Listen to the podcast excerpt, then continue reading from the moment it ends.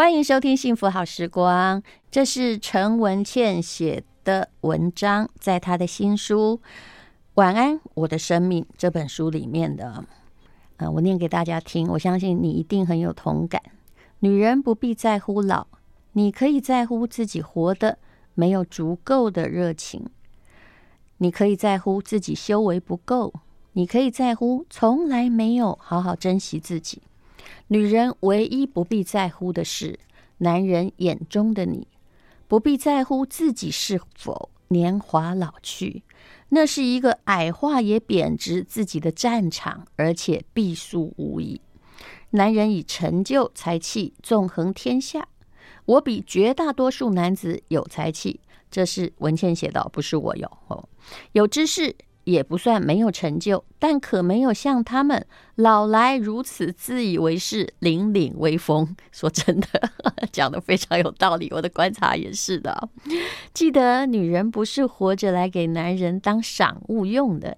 你心爱的小狗永远不会嫌你老，而他比大多数的男人既长得可爱，也更爱你。我的四十七岁、五十五岁，还有现在的六十三、近六十四岁，我实在看不出自己有什么差别。反正又有老花，又有近视，但这十多年来，我变聪明了，既看清时局，参透下半人生的意义，在疾病中徘徊，更历练了。说舍就舍的本事。身为老女人，我越老活得越明白老的好。生命的过程本来注定是由激越到安详，由绚烂到平淡。一切情绪上的激荡终会过去，一切彩色喧哗终于会消隐。如果你爱生命，你该不怕去体尝，甚至珍惜那激越灿烂的快感。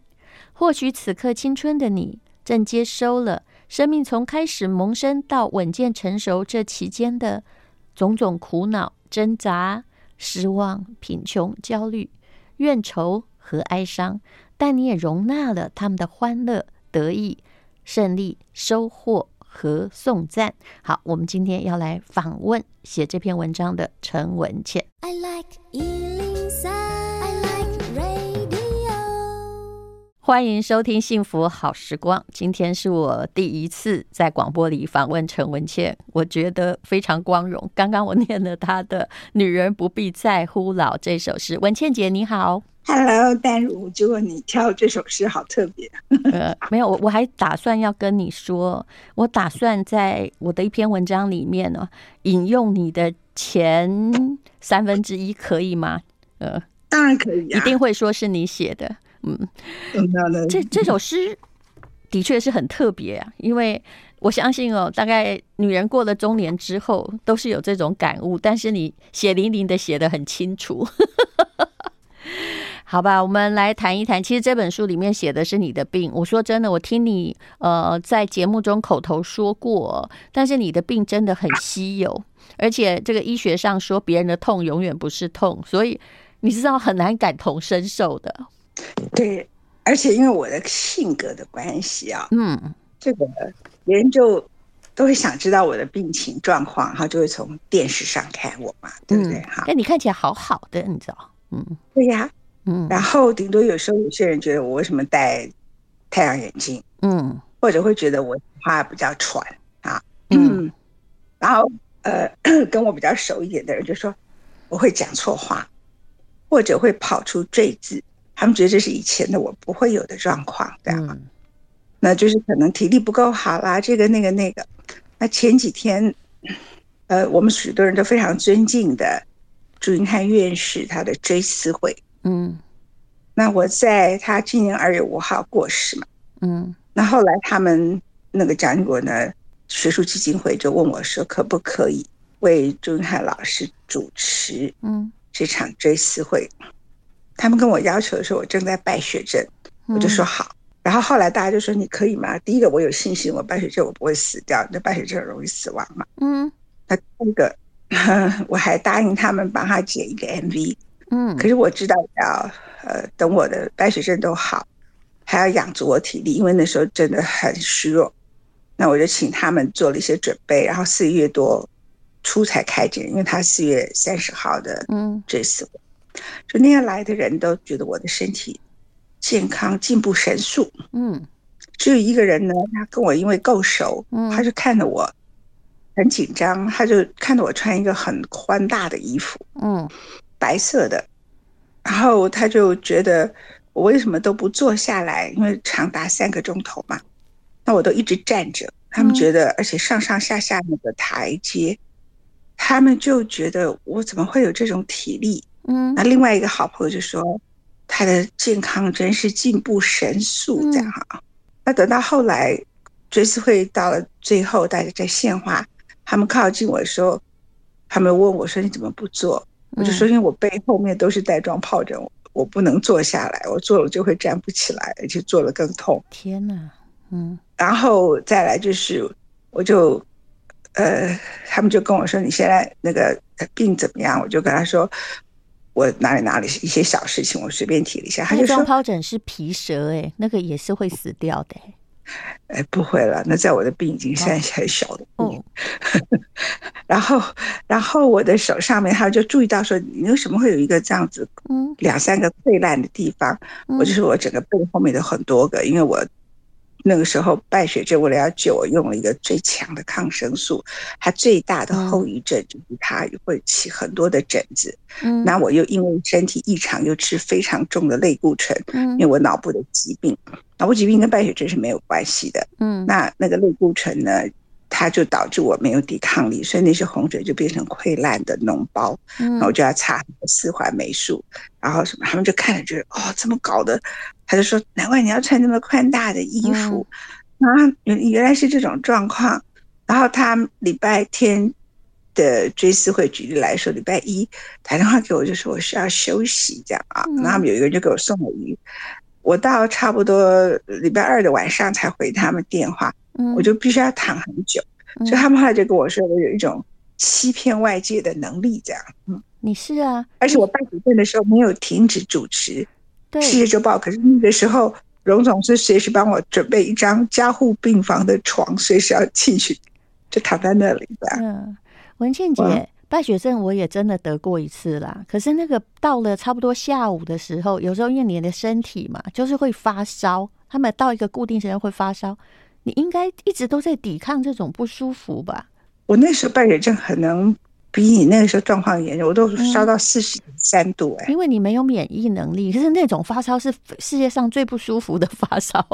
不是，而且因为你有血管可以打，我没有血管打，嗯、然后所以我必须用吃的。嗯，第一个用吃的，它的药效不如用打的。嗯，好。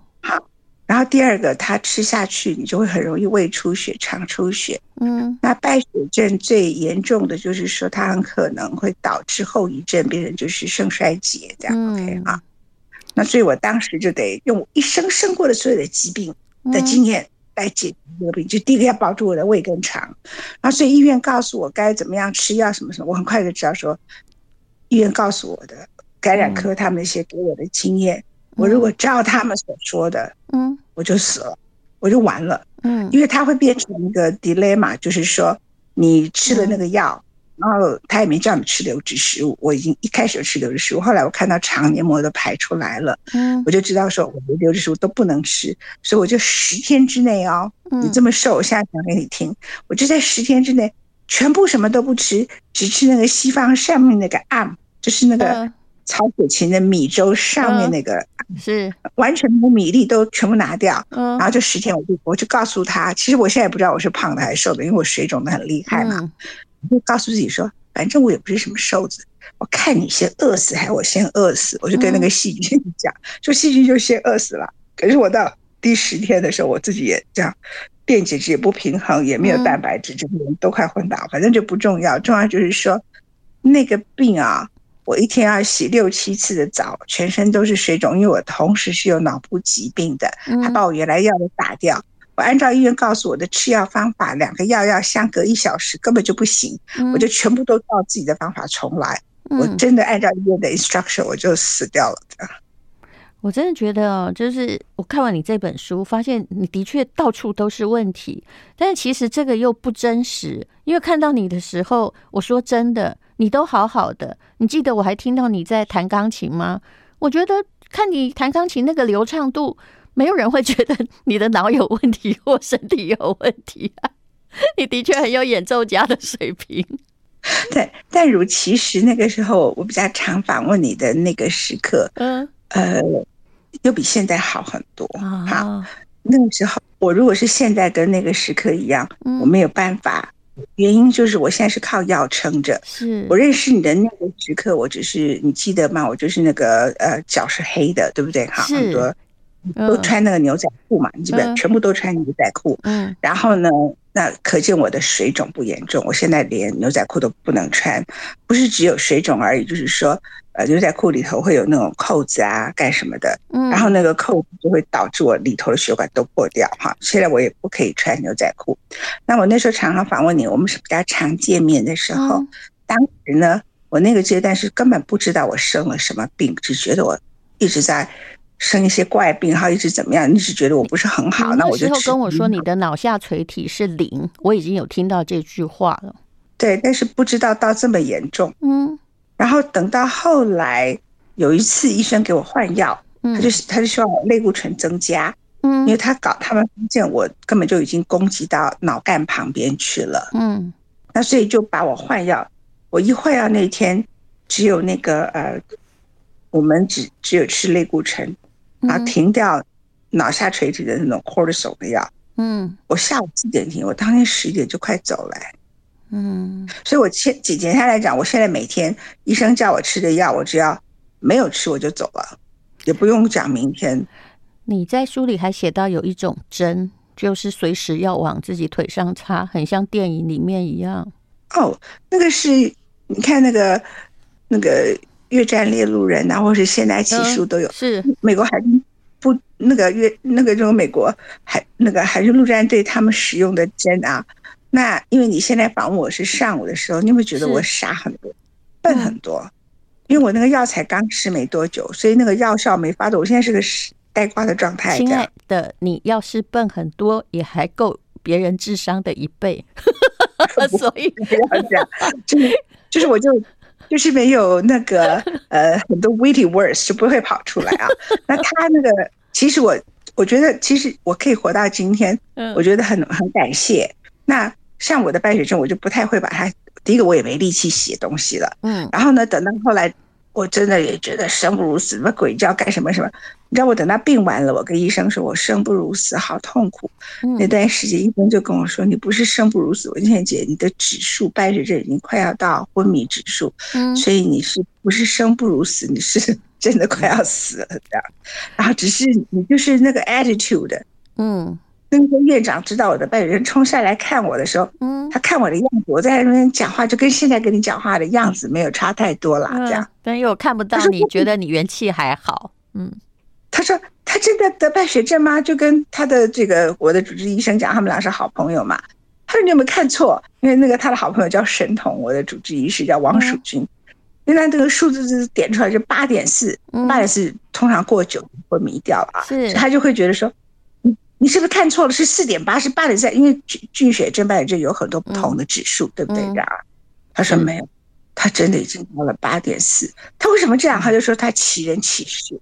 嗯、那我后来在想啊，其实一个人要要么就要生很多病，嗯，要不然就不要生病，嗯。像我，因为我有很重度的药物过敏症，就跟邓丽君一样，就是说，呃，我没有她那么可爱、漂亮、温柔婉约啦。不要客气。但是呢。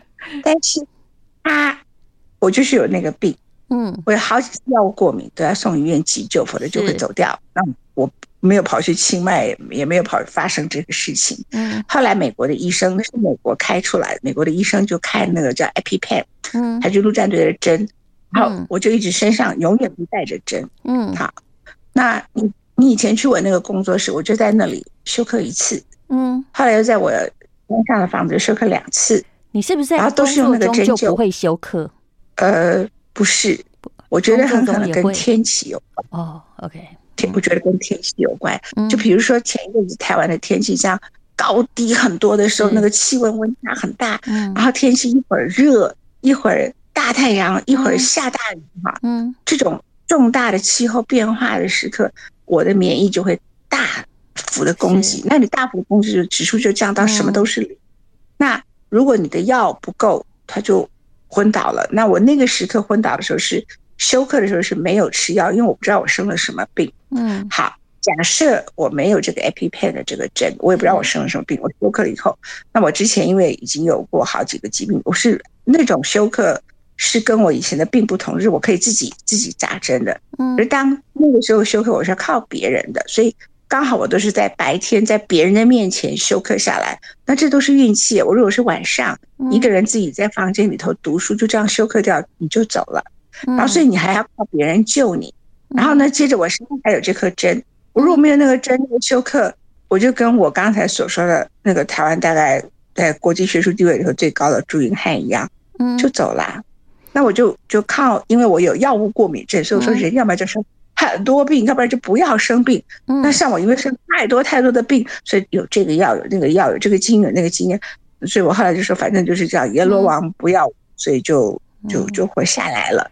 那活下来干什么呢？像我败血症刚开始，我就不会太想要写东西，也没有力气写。是等到我的败血症脱离了险境，一切都过去的时候，嗯，我才把它写在脸书上，因为我并不是要去脸书上头去。勒索同情，或是要别人很多人关注我。我其实其实很想告诉别人，因为我有好多朋友，我的年龄啊，嗯，比但你多，你不要觉得多不了多少，那个多那一个七八年就差很多。我在你那年龄时候到处去，我根本不意不没有意识到我是一个病重的人。嗯，然后那种到我们这种呃年龄的时刻，我身边好几个人就慢慢走掉。嗯，然后我那天就把我从美国回来一些。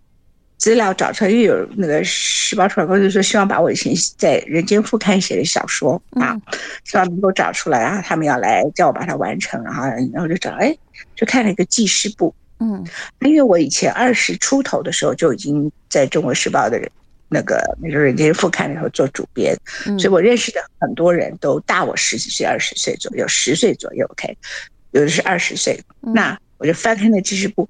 但是你知道，那里头有三分之二以上的人都走了。天呐，嗯，那所以，呃，我就自己会觉得说，他们走的很多原因，都跟不太知道在生病中如何面对疾病是。这个疾如何面对有两个态度，第一个态度是你在医疗上头，除了医生给你的帮助，你自己怎么帮助自己，这是一个。嗯，那第二个是你的心态是什么？你的心态是什么？那个心态很重要。像我有好几个朋友，他们就得癌症，然后就根本他的癌症也还没到很严重，是他就已经让自己进入一个末期状态了。这样。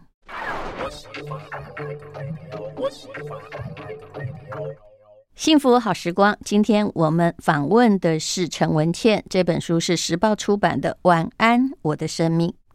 我那个文倩姐，我让你稍微休息一下，我来念一首你的诗好吗？我很喜欢这首诗。其实我本来不是在这本书看到的，我是在脸书上看到的。嗯，就是你写给小凡的来信。呃，当我因病痛难耐，在雨中想大喊、想大叫时，我没有哭得像一只受伤的动物。风雨中，我告诉弯折的玫瑰，我的生命也同样的。被寒雨折磨，玫瑰无处可依。我告诉他们：“你们被我的爱带到了花园，时间之唇紧紧咬住生命的源头。雨水滴落又凝聚，但它落下来的不是血，不是泪，是祝福。”我觉得你的病痛已经让你到了人生的某一个境界了。啊，maybe 吧。嗯。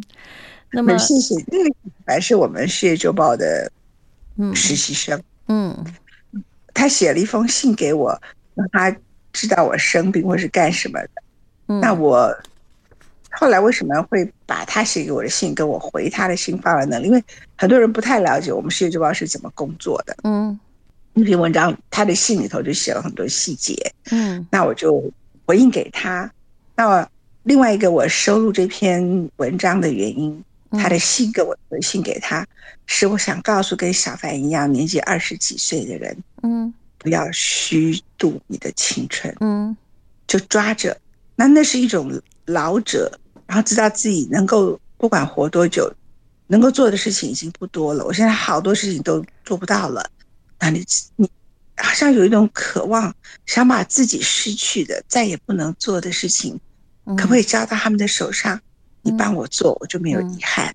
你还会跑步，你一定要帮我，所以我不能做的事情，我不能晒太阳，我不能跑步，我已经不太能旅行，我不能做很多你们都还可以做的许许多多去探险，去哪里，去极地，去什么，你一定要帮我做这样。嗯，帮我看到你做，我就很高兴，就觉得哦，还有一个好漂亮的生命，他还在做好多的梦，还做完这些事情这样。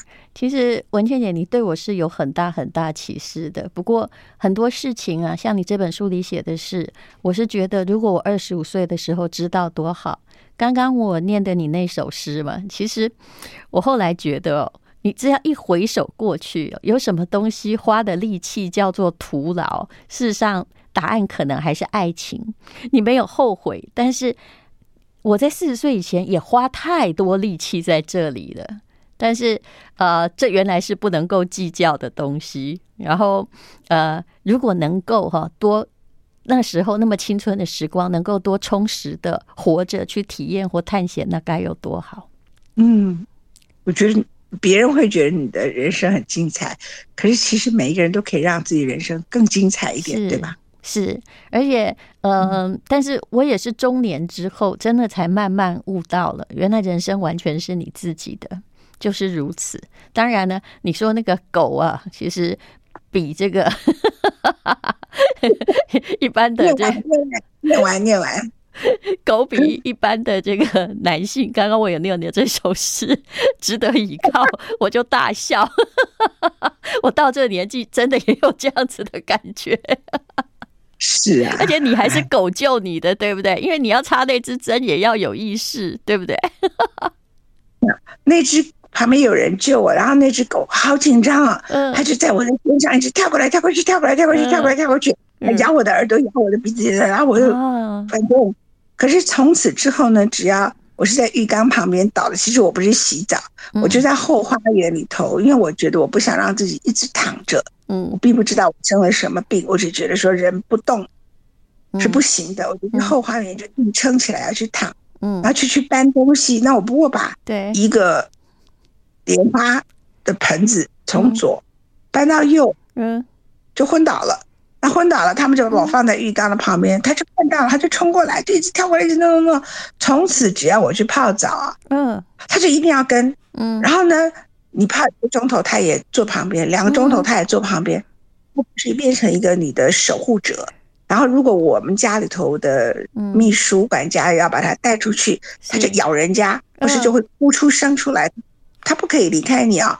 可是他是真的很爱你，要完全这个分离焦虑症一定要黏着你吗？不是，他很独立的狗，他也不要人家抱，他怕你有问题。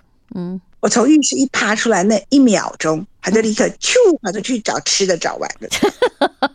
他觉得他是你的守卫，真的，你没有办法找到任何的伴侣比这个更忠实。真的啊，他每天晚上一定要跟我睡在一起。嗯，然后呃，有的时候，呃，我在台北有个工作室，然后那个有些这个呃，有一个我们的助理就带着几只狗，就住在那里省，就省得这个台北山上照顾我的管家压力太大。嗯，然后呢，他们有时候会轮到他，他就会哭啊，他就不想啊。嗯，其他狗都好高兴，可以去台北玩，就可以去花博公园跑这样。嗯，他不一样，就所以你看，每只狗的生命，你看着它们，嗯，哎，你可以，你你搞六个男人叫做劈腿，耶，你有六只狗，你观赏他们每个人的人生，都觉得好特别。嗯，I like 103, I like radio。那个，呃。我突然想到村上春树的一句话，还是养猫的嘛？他说他大概平均哦，每养五只猫才有一只有灵性。我觉得你养狗应该可以得到这样的感想，就有不是说不好，而是只有一只跟你心灵相通。我觉得我不太同意村上春树。我觉得第一个是他，因为他养猫，猫本来就跟人的关系没有那么亲近。这是猫的特征，嗯，啊，第二个，我觉得他养猫的方式可能跟我养狗的方式不一样。怎么？我养狗跟我外婆养我的方式一样，就是放牛吃草。嗯，所以它原来什么样的个性？它如果是很贪吃的，它就每天只睡在厨房啊，守住厨房。是守住厨房转角的地方，嗯，他一方面呢想吹凉风，一方面呢又要守住厨房，所以他就会永远躺在那个地方，是，然后就四四脚朝天，真的是爱哭，只为这一生下来，老子只为吃，对，怎么会没有灵性呢？很特别啊！然后我从来没养过那种狗回来，啊、然后我就从外面回来家里头，那时候我身体尚好，嗯、那有时候我做狮子报会到我，我来盯住那个。袋子什么都没有错，我到一点钟半夜才回家的时刻以前，嗯，他可以躺在那里动都不动，哎，不跟我打招呼的，我就气他骂他说：“陈三，你给我起来！哪里有这种狗？”他照常不理，就尾巴摇两下就好。我就整他，就拿一个空的塑胶袋就戳戳，因为他好吃嘛，还以为有东西，哎，眼睛就很大颗灵巧，说：“好好好好，被我骗，我就不理他，我就往上走，这样。”所以我们就等于两只狗在里面对。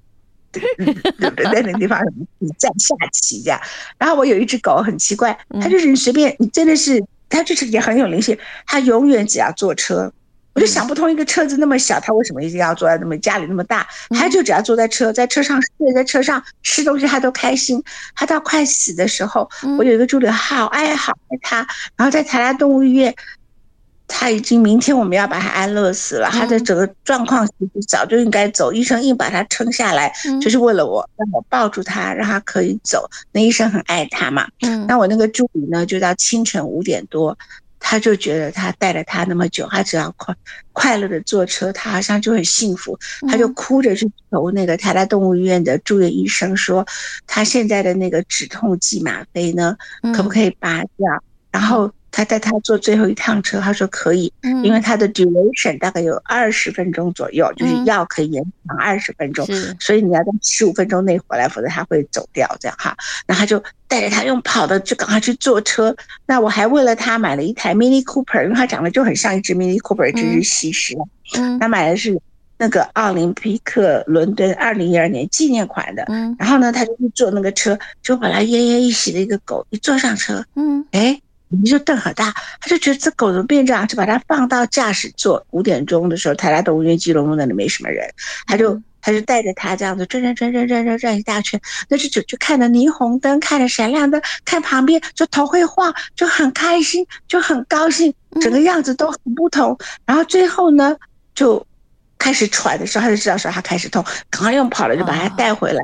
就你看，那是他走的最后一天，然后后来我到抱着他，那那只狗因为它是肾衰竭走，而且它也病了三年多，嗯。啊，也就别的病我就不说了，然后就变成吃太多药就肾衰竭到了一个年龄，那我抱着它，然后它因为肾衰竭是很苦的病，所以它就很少舔你啊，很少跟你很亲近这样啊，对你，它希望你抱着它，它有很多调皮捣蛋的东西，但是它就不会舔你这样，可是那天它看。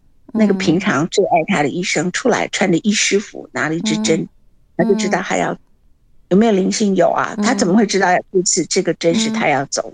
嗯，然后我们在旁边放着音乐，嗯，他就用他的舌头舔我的手，嗯，已经很久没有舔，他舔了，然后好像意思是跟你说谢谢你给我这一生，然后呢，呃，他就这样舔了，然后自己眼泪就掉下来，他也很有灵性啊，所以说是。村上春树自己养猫的方法有问题。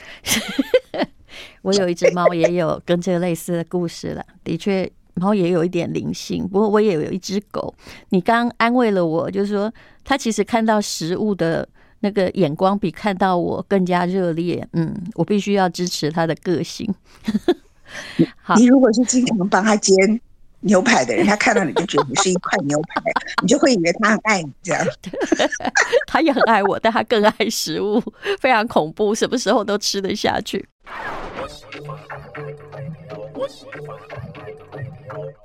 幸福好时光，今天我们访问的是陈文茜，这本书是时报出版的《晚安，我的生命》。我再来念一首你的诗，好吧？嗯，就是这是陈文茜的《晚安，我的生命》啊。其实我觉得他用这个书名哦，这个诈骗集团又有话好说。你知道，很多人把你的照片翻起来，然后这个去登这个诈骗呢？呃，我们都是在前五名。我有帮你更正过，那是诈骗集团，但是真的更正哦，一点也没有用，因为至少有三百个。他在脸书上下了太多广告，脸书只看钱。是的，是的，呃，好，这首诗是这样：当我走到一个年龄，尤其病重时，我深刻体悟马克吐温说的话：我人生中一些最悲惨的事情根本就没发生过。我的理性告诉自己，有很多痛要慢慢淡忘，很多新的路要慢慢走下去。过往有苦有乐，有失去的遗憾，但更有曾经的甜蜜回忆。一路可以随心感触，但不必感伤，带着微笑，轻轻的看待生命中的起起伏伏吧。我决定不把力气花在疼痛、疾病、死亡的关注上。如果做不到随缘生死，我反而会失去面对疾病的能力。我该把本来应该沉重的心情化为一点点冷静。过往每一个多出来的还可以工作的日子，关于死亡，我需要淡淡的、轻轻的微笑等待。这就是你这几年的心情吧。所以你你啊，要不然怎么办呢？你的工作就是说，我发现你的工作效能还非常非常的高，而且就是那种全力以赴的感觉，让我忘记了，或让你自己你自己可能知道，但是我们旁边的人真的忘记了你是一个生病的人。嗯，啊，而且因为我的病是一个，你说是呃，他就是我台湾只有我一个例子，对你生的病又很怪，嗯，别人是不可能理解的。嗯。然后我觉得脑部不管用，其实但是我如果嗯到后来没有发现这个病，我没有刚好那个医生诊断出那个病，我也走了嘛，哈，因为没有及时知道。那也就是说之前呢，很可能那个指数呢没有太低，它低了啊。那一般一就没有人想到我是这个病，嗯，那么他们他们觉得我可能脑部有问题，有医生怀疑过我脑部有问题，因为我太多心、肺、肾。各种不同功能都出问题，那一个人不可能很短的时间这么这些都，你还是比一般人聪明很多倍啊，所以大家也不会想到你脑部到底会发生什么问题。他就跟我讲说，通常很聪明的人脑部我会长脑瘤，所以就去查我有脑瘤，如果就没有脑瘤，嗯，就查不出来，就就莫名其妙发现了肺腺癌。那可是这跟肺腺癌没关然后，就把他肺腺癌拿掉了以后，就就就继续一直下来下来下来，到后来一直真的时候就。在某一个 turning point 的时候，嗯，我的指数已经降到二的时候找出来，嗯，如果指数在零的时候找出来，我已经死了，嗯，所以你现在是多少？就鸭蛋呐，啊，对，已经零了，嗯，但是我有吃药啊，哦，可是我之前不知道我有这个病，没有吃药的时候，我降到零就会走掉了，是，然后我觉得二的时候被发现，你觉得这不是很 lucky 吗？然后你自己。呃，要对很多疾病的知识要够，嗯，然后你你与其花时间去恐慌，嗯，然后沮丧，嗯，然后诉苦，嗯，不如花时间就是冷静的看这个事情，冷静的重点是什么？这样你才有力气，是才有足够的精神。嗯，第一个，假设我假设我还可以活两年三年好了，我这两年三年不是活在死亡的恐惧当中，那我干脆不要活算了，对不对？是不是这样？对，OK。那我这两三年就已经比你们还可以活到二十年、三十年，就短太多了。嗯，我就要把它活到，我不能说我就是二三十年，这个做不到。但是至少这两三年我过的是还算可以的，是是快乐的。嗯，那有痛苦没有错，可是痛苦的时候呢，也其实也快乐不起来。那个败血症时候要怎么快乐是真的不能这样啊。但是唯一的好处就是说。大家都叫我要停掉世界周报，不要录影，我就说不能停。嗯，你知道有一天我已经痛苦到去对医生发脾气，跟医生说，嗯，我太痛苦了，我没有办法，我真的无法这样子熬下去。这样 OK，我为什么发脾气的原因，是因为除了我痛苦之外，是因为我跟医生在一些治疗方法上有啊有不同的意见。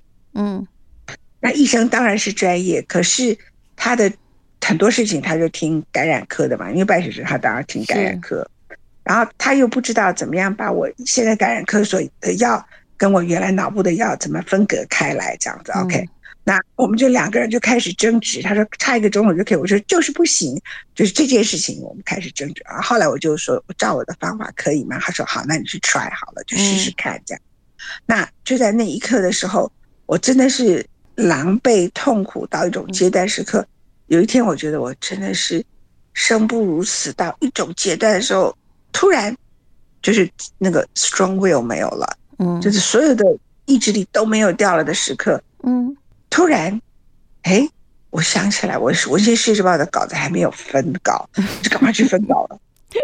爱德贝格利亚，就那个生不如死的那个人很沮丧的那个感觉就忘记了，虽然疼痛还在。我那时候痛到除了鼻子不痛，身上没有地方不痛，耳朵也痛，头脑也痛，牙齿也痛，每个地方通通都痛。你知道牙齿痛起来就痛痛痛到头上，到处通通都痛，什么地方都痛。啊，没有一天睡，你知道没有一天睡超过两个钟头，大概只睡一个钟头不到。然后我的蜂窝性组织炎也在，我每天都是好不容易睡着都痛醒，我都听到我自己沉重的呼吸声，好想睡觉，可是就不能睡着。这种情况持续了十多天，你觉得是不是生生不如死啊？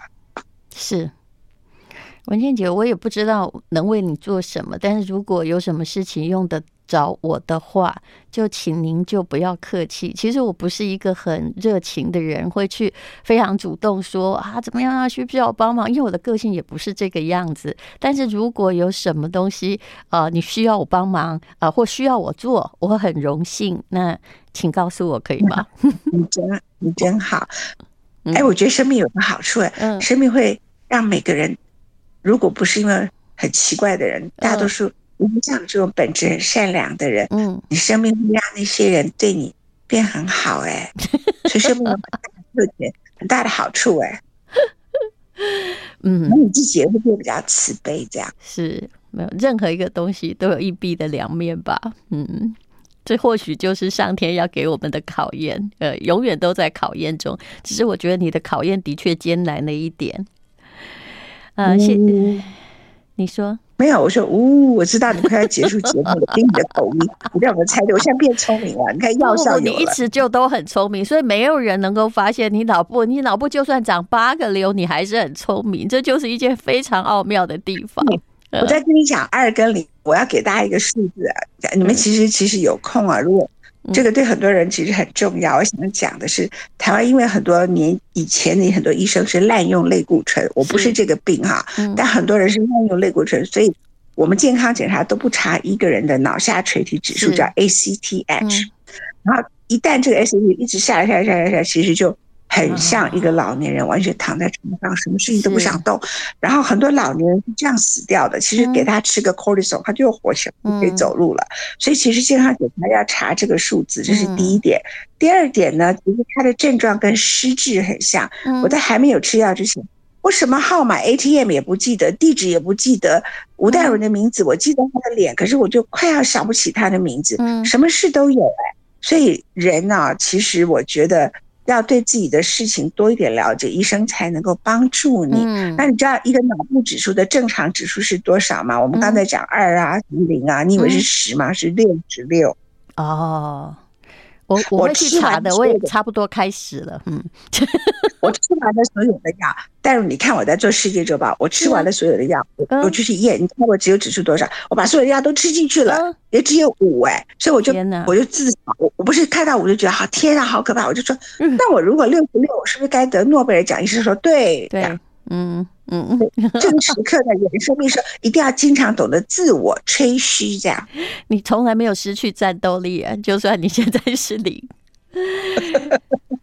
好，这是时报出版社陈文茜，晚安，我的生命，文茜姐，那真的呃，有什么突然你想到的？呃，因为我的执行力还算很强，那这个我们就一起去 让我们的生命发热发光吧，不然难道我们的人生是坐以待毙吗？好，谢谢你。OK，祝福你啊！好，拜拜。谢谢文茜。